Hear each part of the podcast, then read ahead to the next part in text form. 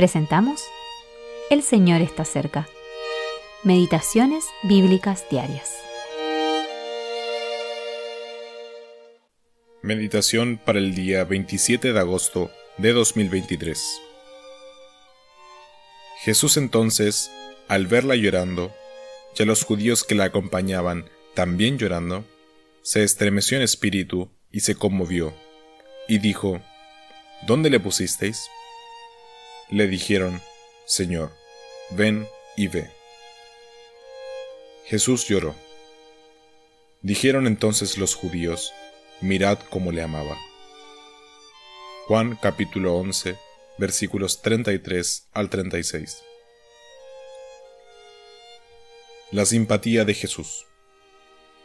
Jesús, el Hijo de Dios, está parado junto a la tumba de Lázaro, y lo vemos llorar.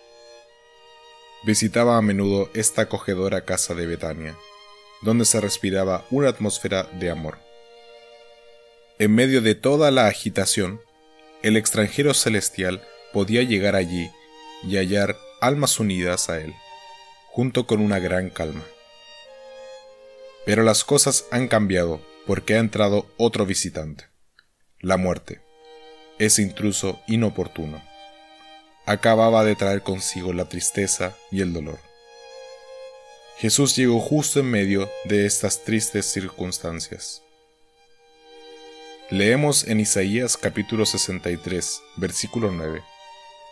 En toda angustia de ellos, Él fue angustiado. La escena junto a la tumba muestra claramente el cumplimiento de esta profecía. Jesús compartió el dolor de Marta y María, y sintió su pena como nadie más podría hacerlo. No solo mostró una simpatía incomparable, sino que fue capaz de aportar esperanza a esta escena de tristeza y de muerte. De hecho, ese era el propósito de su venida. Todos los enemigos deben huir de su presencia Sí, vencerá a todos los enemigos, incluida la muerte, y triunfará sobre ellos.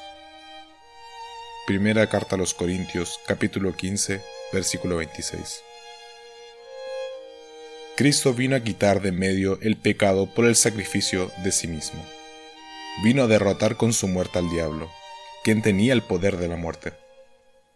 Además, vino a traer vida e incorruptibilidad a este mundo en el que reinaba el pecado y la muerte.